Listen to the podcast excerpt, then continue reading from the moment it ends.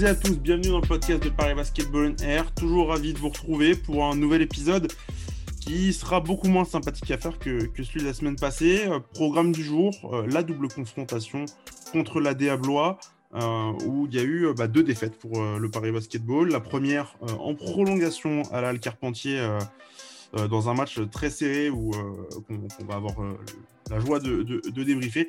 La seconde, un peu plus maîtrisée de la part de, de l'ADA, qui s'est plutôt facilement imposée. Bref, un programme, euh, programme pas très sympathique, mais euh, chargé pour le coup pour cet épisode. Euh, aujourd'hui, on retrouve deux habitués du, podcast cette saison, Samuel et Lilian, qui sont avec moi. Salut les gars. Salut, salut. Salut Flavien. comment vous êtes là après les, deux défaites de, cette semaine? Je suppose qu'on n'est pas très. Ouais, déçu, déçu, surtout quand tu. Bon, on va revenir dessus, mais le contenu est frustrant. Le mot, de toute façon, le mot, le mot souvent avec Paris, c'est frustrant. Ouais, là, je trouve qu'il est, il est, très, il est très bien pour, euh, pour ce podcast. Euh, bon, avant de débuter, comme d'habitude, euh, les réseaux sociaux, Twitter, c'est at parisb-8 on air, Facebook, c'est Paris Basketball on air. Il y a le site, comme d'habitude, où vous avez les résumés, les confs de presse, tout ça, parisbasketball-onair.fr. Et nous, bah, on débute sans plus tarder. Paris Basketball on air, saison 2, épisode 18, c'est parti. Yo yo yo, ici c'est ton book d'Andigel pour Paris Basketball en air. C'est là que ça se passe si tu veux l'actu, cousin. Si, si. Et on commence avec euh, le premier match, le euh, Paris-Blois, le acte 1, qui était euh, à la Carpentier vendredi dernier. une défaite pour Paris de peu en prolongation, 64-70. Alors 64-70 en prolongation, ça veut dire que les équipes ont beaucoup défendu et ça a très peu, très peu marqué de points. C'était un gros match de basket. Mais Paris qui, a, qui a fini par, par s'incliner en ayant la, balle de match avant la, prolongation. Bon, on, on, démarre tout de suite. Sam, euh, je commence par toi. Qu'est-ce que tu mhm. retiens de cette rencontre? C'est quoi, quoi un peu le pouls de, cette, euh, de ce match? Quand tu joues une équipe contre Blois, tu n'as pas le droit de rater un carton. C'est simple. Euh, et Paris a raté un carton, voire même un petit peu plus. Et même si Paris est revenu au score derrière, c'était trop tard, quoi. C'était trop tard. Euh, tu sais qui tu vas affronter.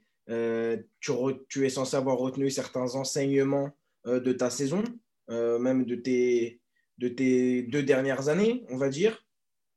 Et, malgré ça, il y a quand même un, gros passage à vide qui dure trop longtemps pour pouvoir espérer mieux. Et la, prolongation est même un miracle. Et on aurait pu miraculeusement gagner ce match parce qu'on rappelle que Paris a eu la dernière possession. Lilian, toi, sur le, match, le, ressenti que tu as eu sur cette rencontre? Ouais, bah, ça m'a tout dit. En fait, quand tu joues une équipe aussi disciplinée, aussi rigoureuse, qui n'est pas forcément aussi talentueuse que Paris, mais qui voilà, ça a une vraie discipline, et eh ben ça se paye cash. Et on a vu que bah, face à ce genre d'équipe qui est dans le haut du panier de la Pro depuis maintenant plusieurs années quand même, euh, jouer une mi-temps, bah, ça suffit pas. C'est trop, c'est trop court face à ce type d'équipe et on l'a vu euh, la Carpentier, on l'a vu au jeu de paume. Quand tu joues qu'une mi-temps, et eh ben, ça suffit pas face à ces équipes qui euh, prétendent tout simplement à la montée en Pro B. Ouais, bah, quand, on voit notamment euh, lors du, premier match, Paris, je crois qu'il est derrière, il y a 22-13, 22-12 même pour, pour Blois à la fin du premier quart-temps. je crois que l'écart monte quasiment à, 15 points dans le deuxième. Et, je ne sais pas vous, mais moi j'ai eu très peur. Alors j'ai eu la même peur dans, le, dans le match 2 au jeu de paume.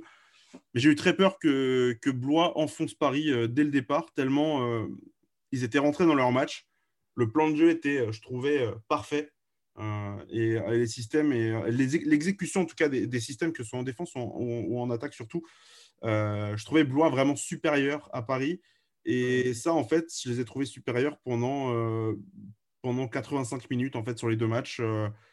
moi, perso, perso j'ai j'aurais vraiment cru au miracle si Paris avait par exemple pris le, match 1 ou le match 2.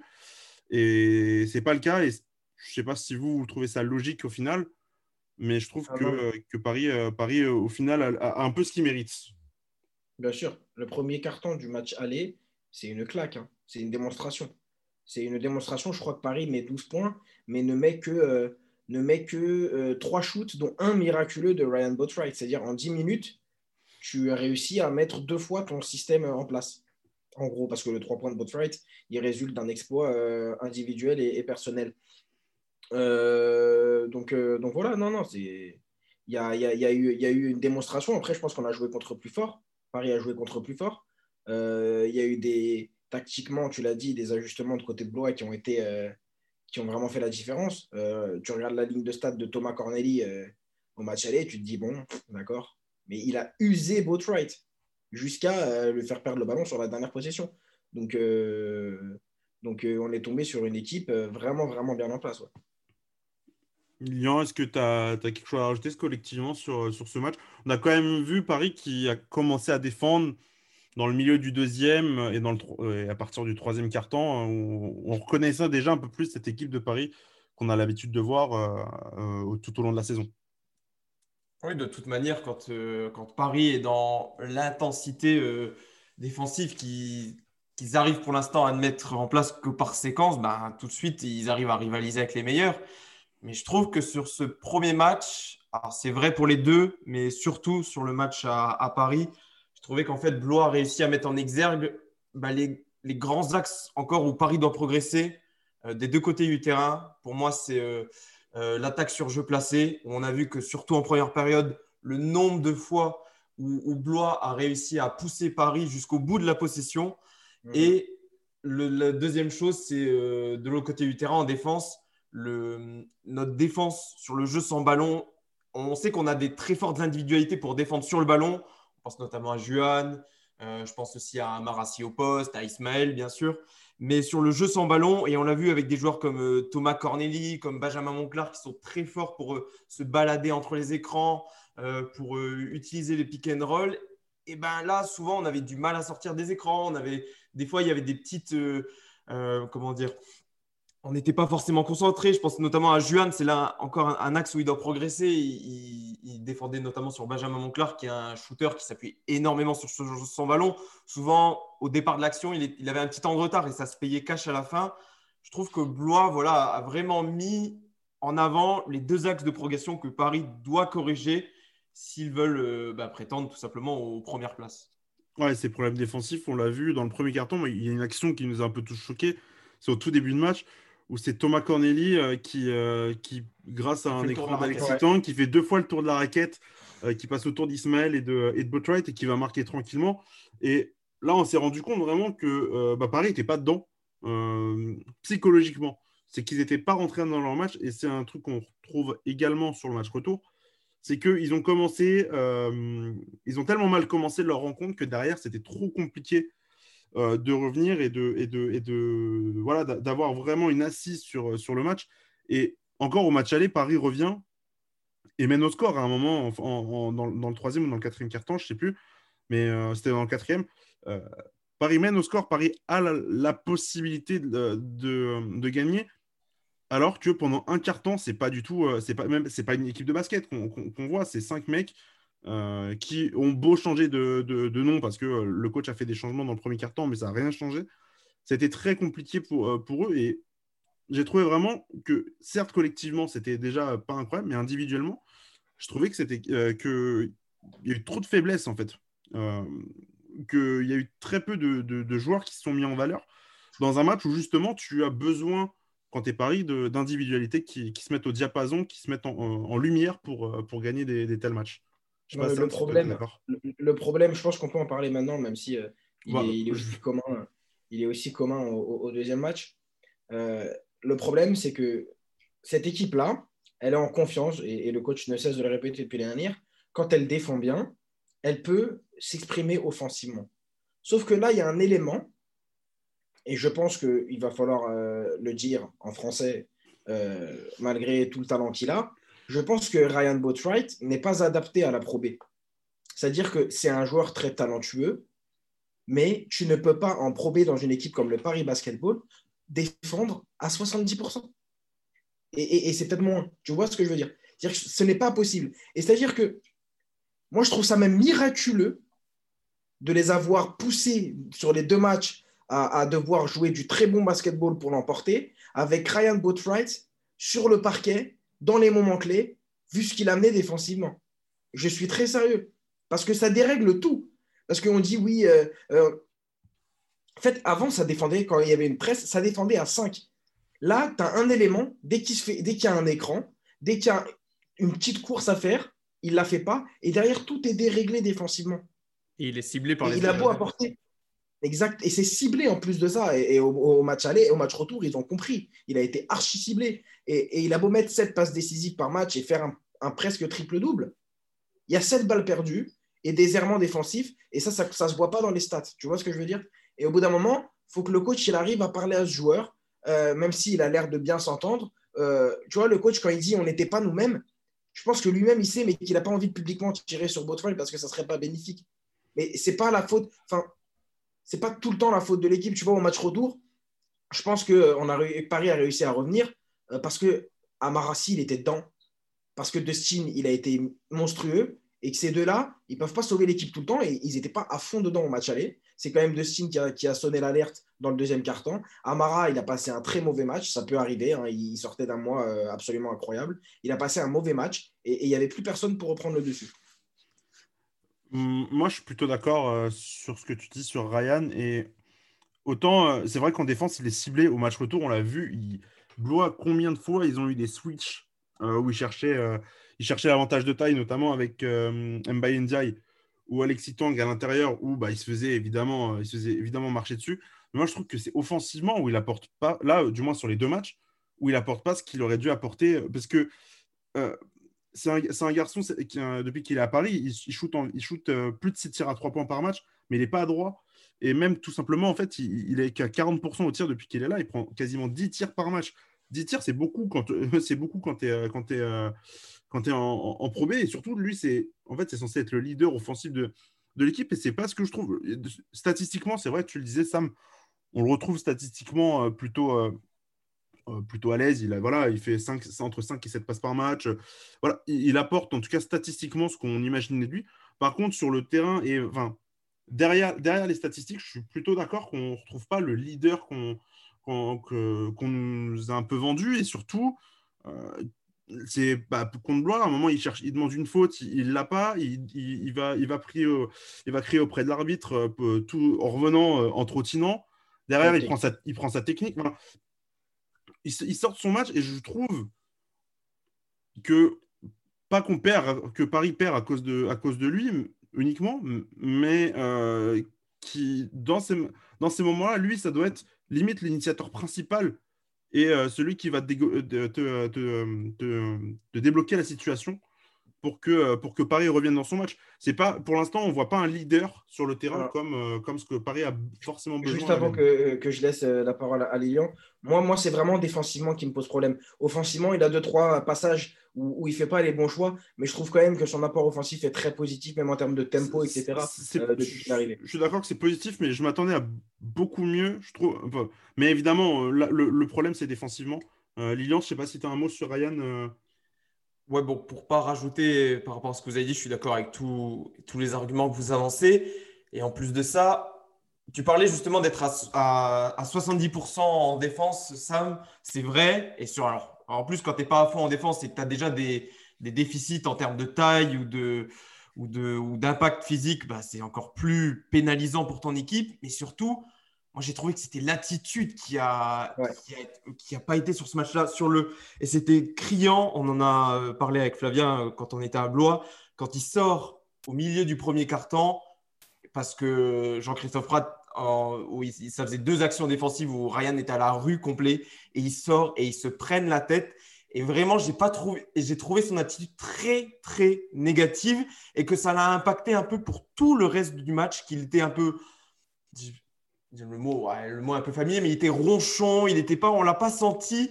Alors je demande pas un leader qui encourage ses coéquipiers comme peut l'être Sleva, mais en tout cas de ne pas être non plus un, point mort négatif. On le sentait également, bah, comme vous l'avez dit, râler auprès des arbitres, même de temps en temps râler sur des systèmes. Et, euh, et pour ajouter autre chose sur son impact offensif, je trouve que souvent aussi quand il, euh, quand il a la gestion de la balle et qu'il organise, il a cette tendance, quand il veut faire une passe, à sauter et du coup, quand tu joues une équipe face, comme face à Blois, qui a des très bonnes rotations défensives et, et que ça lit très bien le jeu, et ben ces passes-là, elles sont interceptées. Et c'est des choses souvent que on dit aux jeunes, faut jamais faire de passes en sautant parce qu'en gros, tu donnes à l'adversaire euh, l'indication de ce que tu vas faire en quelque sorte. Et je trouve qu'il le fait très souvent et que c'est un peu, c'est très risqué. Ça donne souvent potentiellement des ballons de contre-attaque à l'adversaire. Donc, ouais, ouais, globalement, la Ryan, sur cette double confrontation face à Bois, qui était. Bah, on l'attendait sur ce genre de match parce qu'un joueur qui a, qui a joué des Coupes d'Europe, qui a joué dans des clubs européens qui comptent quand même, bah, on l'attendait sur ce genre de confrontation face à, des, face une grosse équipe de Pro B et, forcément il a déçu. On l'attend évidemment sur des matchs face à Gris, face à Antibes, mais on l'attend encore plus face à ce genre de rencontre comme, euh, comme ça, ça, pouvait être le cas face à cette double confrontation face à Blois. Juste pour terminer, euh, je voulais peut-être. Euh, du coup, tu parlais un peu de Ryan qui fait des passes en sautant. Euh, du coup, ça me renvoie forcément vers la, balle de match que Paris a eue, où, pour, résumer l'action, c'est un drive, c'est un drive de, de Ryan Botwright dans la défense. Et je trouve que cette, cette possession est super mal jouée parce qu'il a Juan sur le corner gauche et Gauthier Denis dans le corner droit qui sont ouverts seuls. Et lui, il a quatre joueurs qui lui, qui lui montent dessus. Et au lieu de prendre un tir, il essaie de la donner à Ismaël qui est à l'intérieur, euh, au milieu des, quatre mecs. Et ça a failli, ça a failli être, euh, être, une catastrophe totale pour Paris parce que derrière, Mbaïndia, il, faut juste qu'Mbaïndia il glisse pour pas Que, que, Blois euh, marque le, le, panier de la victoire. Paris s'en sort très bien sur cette fin de possession. Derrière, Paris n'a pas mis un panier sur les cinq minutes de la prolongation. Donc, voilà ce qu'on disait, c'est que Paris était limite en point de rupture tout le match. Et que la rupture, en fait, elle arrivée au moment où Paris a le match en main sur la dernière possession, je trouve. Je ne sais pas si vous êtes euh, un peu euh, sur la même longueur d'onde. Mais un Bayenjai, euh, enfin un pardon, il fait une double confrontation énorme. Ah bah il est. il est MVP retour, mais. Physiquement, physiquement c'est dingue. Quel âge il a? Quel âge il a exactement lui? 22 ans. Il a 22. 22. Ah, il est quand même âgé. Mais il a un, il a un potentiel, ce mec physiquement, c'est une brute. Hein. Et puis, euh, c'est surtout au match retour où il rentre des tirs de, à trois points. C'est surtout ça, l'impact euh, qu'il a un peu plus au retour qu'il n'a pas eu au, match aller, c'est qu'il a trouvé de l'adresse à, longue distance. Bah, du coup, ce que je vous propose, c'est qu'on peut-être qu'on passe sur le débrief du match retour. Mhm. Euh, alors déjà qu'on n'a pas été très très élogieux, je pense qu'on va être encore moins, du moins sur le collectif, tout simplement parce que Paris, alors Paris a perdu 82 à 65 cette, euh, cette rencontre. 75. 75, pardon. 7 euh, points, de, Oui, oui.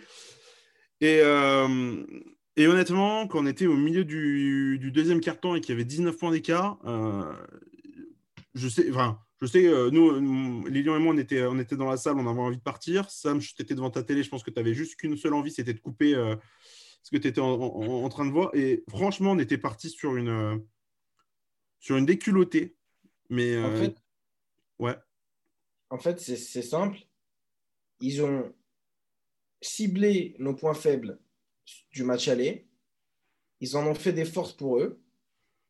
Et ça a très bien marché. Et il faut juste dire merci à Amarasi et Dustin Sleva d'avoir évité une humiliation. Voilà. Franchement, je ne vois pas ce qu'il y a à dire de plus. Ah si, ouais, c'est vrai que c'est un, très bon résumé. Paris, ouais, Paris qui, qui se retrouve miraculeusement à, à, 13 points de retard à, la pause. Ah, mais... Qui revient à, plus à, moins 5 euh, dans le troisième parce qu'il euh, parce qu'il y a des stops défensifs. Puisque euh, Paris joue, joue tall ball avec Amarasi poste 3, avec Destin Sleva et, et, Ismaël Kamagaté. Je crois même que Nobel Bonkolo jouait poste 2 aussi à ce moment-là. Vraiment, on avait une équipe qui, jouait, qui jouait vraiment grand qui a gêné Blois, mais, euh, mais qui n'a jamais été en mesure de, euh, de péter le plafond de verre de, des, cinq points, euh, des cinq points que Blois a réussi à, conserver. Et honnêtement, il n'y a, bah, a, pas eu vraiment match. il y a eu match 10 minutes, hein, concrètement. Et, et, je trouve qu'il fait très mal ce match retour. Il fait très très mal ce, le match retour. Je sais pas, Lilian, ce que tu en penses de, de, cette rencontre. Je ne sais pas s'il fait beaucoup plus mal que le match aller. Hmm parce que je trouve qu'en fait, on a l'impression que les, les, Parisiens ont commencé ce, ce, match au jeu de paume avec, je sais pas, déjà un coup derrière la tête de cette défaite à domicile. Je les sens. Alors, le coach a dit qu'ils n'ont pas respecté le plan de jeu en première période. Oui, certainement, c'est certain. Mais, euh, mais surtout, j'ai trouvé que dans l'intensité, eh ben, on ne retrouvait pas ce que. Et comme souvent à l'extérieur cette saison, en fait, on ne retrouve pas cette même intensité que que les Parisiens peuvent mettre à domicile. Et en fait, on, là, ça, ce genre de match l'an dernier, ça se transformait carrément en blowout, c'est certain. Sauf que cette saison, il y a des meilleures individualités. Euh, comme euh, on a réagi comme au match aller grâce à des. Bon, là, au match aller, c'était Nobel Bougou notamment, qui s'était réveillé. Mais là, c'est Dustin Sleva qui a pris les choses en main. Et je trouve qu'en fait, comme je l'ai dit au début, c'est juste que Paris est une équipe qui s'appuie sur ses individualités, peut-être même trop, comparé à Blois, qui peut garder un rythme plus ou moins régulier tout au long d'un match parce que ça s'appuie sur tout le collectif avec quelques fulgurances aussi. Il y a des joueurs de très grand talent à Blois. Tyron Johnson, on l'a vu, s'est réveillé au match retour. Euh, euh, bah, Thomas Corneli, il a fait sur les deux matchs, il a, je ne vais pas dire marché sur Ryan Botwright non plus, mais il lui a fait la leçon un peu. Donc, euh, je ne pense pas que, au final, pour conclure peut-être là-dessus, je ne sais pas si ces deux matchs-là sont vraiment frustrants pour moi je trouve que ça met juste en avant le fait qu'il y a encore du boulot pour Paris pour arriver au, niveau d'équipes comme Gloire, mais comme Quimper, comme Fos. Euh, donc voilà, ah, ça montre encore peut-être tout le travail qu'il y a encore à accomplir. Bah, justement, tout d'un point de vue collectif, en fait, je trouve. Moi, je trouve que c'est frustrant. C'est frustrant dans le sens où euh, tu as montré cette année que tu pouvais battre des gros. Euh, tu as montré. On a montré qu'on pouvait battre euh, n'importe qui, que quand l'équipe, elle tourne, et, je te dis, c'est frustrant parce que cette double confrontation, elle était attendue. C'était un test pour savoir si tu allais pouvoir jouer la montée ou pas. Et tu gagnes même pas un des deux matchs. Et malgré le fait qu'il y a une prolongation, tu es en dessous sur les deux matchs. Tu es en dessous. Tu es moins fort sur les deux matchs. Il n'y a pas un moment dans les deux matchs où tu te dis Paris fait douter Blois. Bah, du coup, pour moi, c'est pas frustrant en fait, parce que je pars du principe qu'ils sont meilleurs du coup. Donc je me dis, bah, on a perdu contre une meilleure équipe en fait. L'objectif du club, l'objectif du club. Ah, mais bien sûr, par rapport aux objectifs, c'est sûr que c'est très frustrant. Les mots MOTS du coach euh, avant, c'était euh, ça joue la montée. Euh, on joue la montée, on n'a plus que des finales. C'est fini les petites défaites à Denain et à Gris Oberhofen. maintenant, on prend tous les matchs, nanani, nanani, patati, patata. Tu arrives contre Bois, tu as un gros défi, tu es censé être focus, etc. Tu te fais marcher dessus pendant demi-temps. Moi, je trouve que c'est frustrant, en fait. Euh, je rejoins Sam. Euh, parce que si Paris joue, en fait, ne serait-ce que 35 minutes par match, bah, on n'a pas les deux mêmes rencontres. Mais vraiment pas. Hein. Au moins, au match aller. On, ça, on, a, on a dit oui, ça toute la saison, en fait. Oui, mais justement, c'est ce qu'on répète, c'est ce qu'on répète tout le, temps. C'est ce qu'on répète tout le temps. Mais là, encore plus, parce qu'il y a des matchs où Paris n'a pas besoin de jouer euh, plus de 30 minutes pour gagner un match. Ou même 25 minutes. Et, mais là, contre, contre Blois, où tu, en plus, tu as, un passif l'année dernière. C'est-à-dire que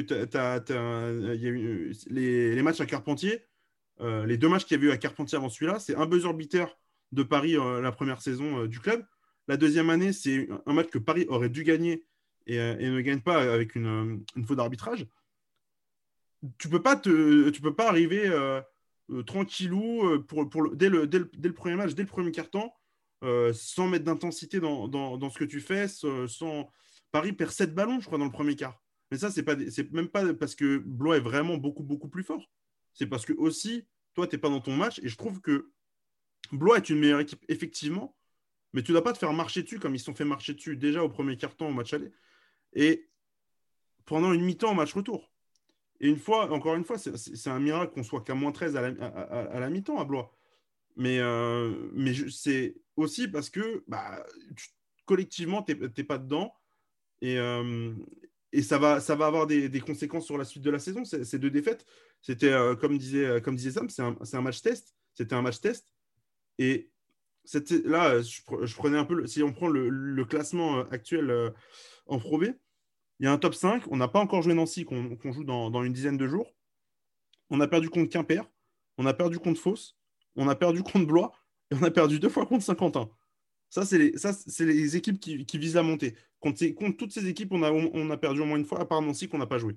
Ah oui, et puis si je, peux, si je peux me permettre aussi, ce qui est frustrant, quand tu bats pas, c'est, tu regardes le mois d'avril d'Aix-Maurienne, ils ont battu Quimper, Saint-Quentin, Blois, et ils font prolongation contre Fos-sur-Mer. Et devinez qui on joue vendredi. et voilà. voilà. Non, mais du coup, euh, c'est frustrant, mais il y, a tout le talent en fait pour, pour, accrocher, pour accrocher ces équipes-là.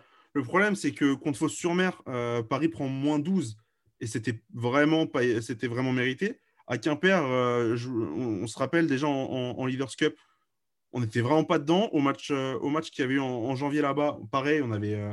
ça ne s'était pas joué à grand, grand chose, mais on avait perdu. Contre Blois, tu perds deux fois. Contre Saint-Quentin, tu t'es fait marcher dessus à la maison et, et là-bas. Ça commence à faire beaucoup. Ça commence à faire beaucoup.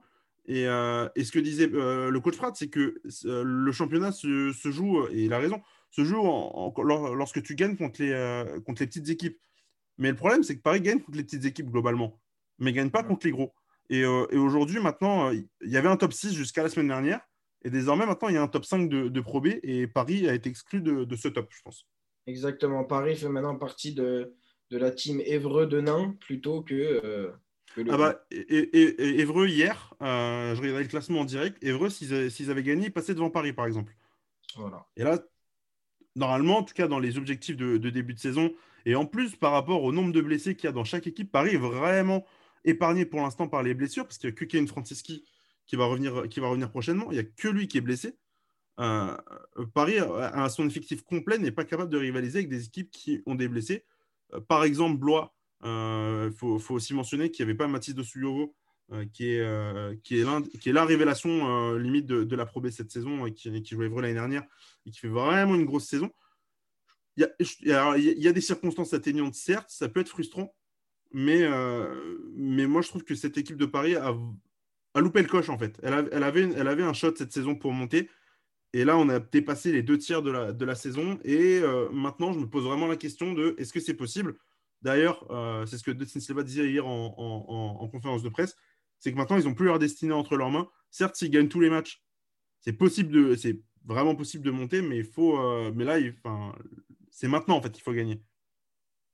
Lilian, je ne sais pas si tu as un mot à rajouter sur ce. Euh, non, vous avez tout dit, mais non, vous avez pour ça que moi, c'est pas frustrant. Tu as dit, on a perdu contre toutes les grosses équipes en fait. Bah, c'est bout d'un moment, ça montre. C'est frustrant. Tu pas forcément ce niveau-là, en fait.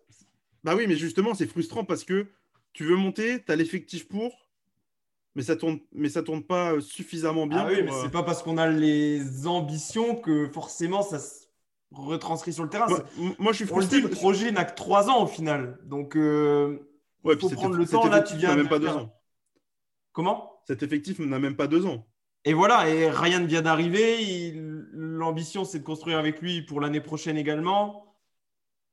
Donc je me dis, au final, bon, euh, oui, ça parlait de monter en GP Bien sûr, quand tu es Paris, tu peux pas. Quand tu as un projet tel, tu peux pas dire autre chose que ça, en fait. Le, discours est rodé. Mais là, pour l'instant, la réalité du terrain fait que tu peux pas y aspirer. Après, c'est pas, pas, pas mort, hein, dans le sens où il reste quand même un tiers des rencontres. Même soyons pas si défaitistes que ça. Euh, parce que, non, mais c'est le euh, message que tu envoies en fait aux ah, autres équipes. effectivement, effectivement, mais dans, dans, tu, tu, dans la fin de saison, tu vas jouer deux fois Nancy, une fois Quimper et une fois Fausse. Je peux te dire que si tu gagnes déjà ces quatre matchs, tu te relances vraiment dans, dans la course. On ne parle pas euh, forcément de, de, de, tout de suite monter et d'être d'être dans les top top teams, mais tu peux aspirer déjà à retrouver un, élan. Maintenant, c'est ce qu'on dit et c'est ce qu'on ce qu'on déplore depuis depuis une petite demi-heure maintenant, c'est que contre, les gros, Paris ne gagne pas. Et c'est vrai que pour l'instant, il y a un plafond de verre euh, que Paris n'arrive pas à, casser. Et pour terminer, au-delà du terrain, je me mets à la place des joueurs. Je me dis que nous-mêmes, comment dire, dans notre esprit, on dit que pour la montée, c'est compliqué maintenant. Et je me mets à la place des joueurs qui, après cette double défaite face à Blois, je pense que tu prends quand même un coup derrière la tête euh, après pour euh, comment dire, te remobiliser face aux, alors, je ne dis pas qu'ils vont, abandonner le reste de la saison, bien sûr, mais dans cet objectif de la montée, je trouve que forcément, tu en prends un coup derrière la tête. Ouais, c'est pour ça qu'on disait que c'était un, match, euh, enfin une double confrontation même, euh, qui peut être un tournant, euh, surtout que tu étais à égalité de, victoire avec Blois et que derrière, tu te retrouves deux, matchs, en retard. pour finir, je vous propose qu'on parle rapidement des deux matchs qui vont arriver. Euh, ça commence déjà vendredi euh, à 16h30, horaire un peu spécial euh, à Aix-Maurienne. Et puis une petite semaine de repos pour les, Parisiens avant d'attaquer un, bon stretch de 4 matchs en, en 7 jours, je crois, un du genre. Et, le premier, du coup, ça sera contre, Rouen la semaine prochaine. Rouen, Aix-Maurienne, Sam, là, de toute façon, tous les matchs sont des finales, mais là, il faut absolument prendre les deux rencontres. Voilà, à l'extérieur, là où Paris n'est pas très à l'aise contre une équipe qui est très sérieuse ces derniers temps. J'ai envie de te dire, ça va être encore un test, hein, mais. Ex-Marine qui joue le match de l'année à chaque fois contre Paris. Hein. Comment? Ex-Marine qui joue souvent le, match de sa saison contre Paris. On l'avait vu déjà au match, au match à, Carpentier cette saison où, Paris avait dû faire la différence euh, dans, les toutes dernières minutes euh, parce qu'il y avait eu un sursaut d'orgueil, justement. Et après, euh, et après, il y a le match de, Rouen où Paris recevra Rouen, du coup. Et, là, c'est une revanche aussi pour Paris après cette plantée, cette plantée au, match aller là-bas. Lilian, peut-être sur Rouen, si tu as un mot à ajouter. Bah, on ne le connaissait pas au match aller, mais là, il va falloir euh, serrer de près Aike Igbo Egbu. Hiro Igbu, si je le prononce bien. Hiro. Mais le, meneur nigérian qui nous avait, euh, euh, qui nous avait marché dessus pour son. C'était son premier match avec Rouen qui, qui venait en tant que pigiste médical et qui a d'ailleurs signé jusqu'à la fin de la saison et qui est très, très en forme. Donc, ce sera encore. J'espère que ce ne sera pas, en tout cas, Botry qui défendra dessus parce que sinon, il pourrait passer une très mauvaise soirée. Ah, bah, si c'est Milan, euh, vu comme on l'a vu aussi en difficulté à Blois, euh, on un peu il y a un peu des problèmes là sur le poste de meneur en, ce moment. On, ne vous le cache pas et, euh, on a hâte que, ça aille un peu mieux. pour, bah, on va terminer, on va terminer là-dessus. juste avant d'achever cet épisode, n'hésitez pas à, vous abonner à nos réseaux sociaux, sur Twitter, sur Facebook. on a une petite surprise qui arrive en, fin de semaine. là, dimanche, ça, ça arrive. Euh, et puis vous de toute façon. Abonnez-vous à YouTube. Abonnez-vous à YouTube. Abonnez-vous à YouTube, c'est tout ce qu'on pourra dire de, euh, comme, euh, comme, comme spoiler.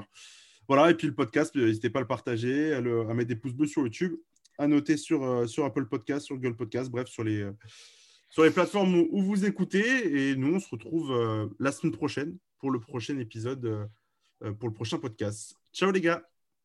Salut. Bye bye.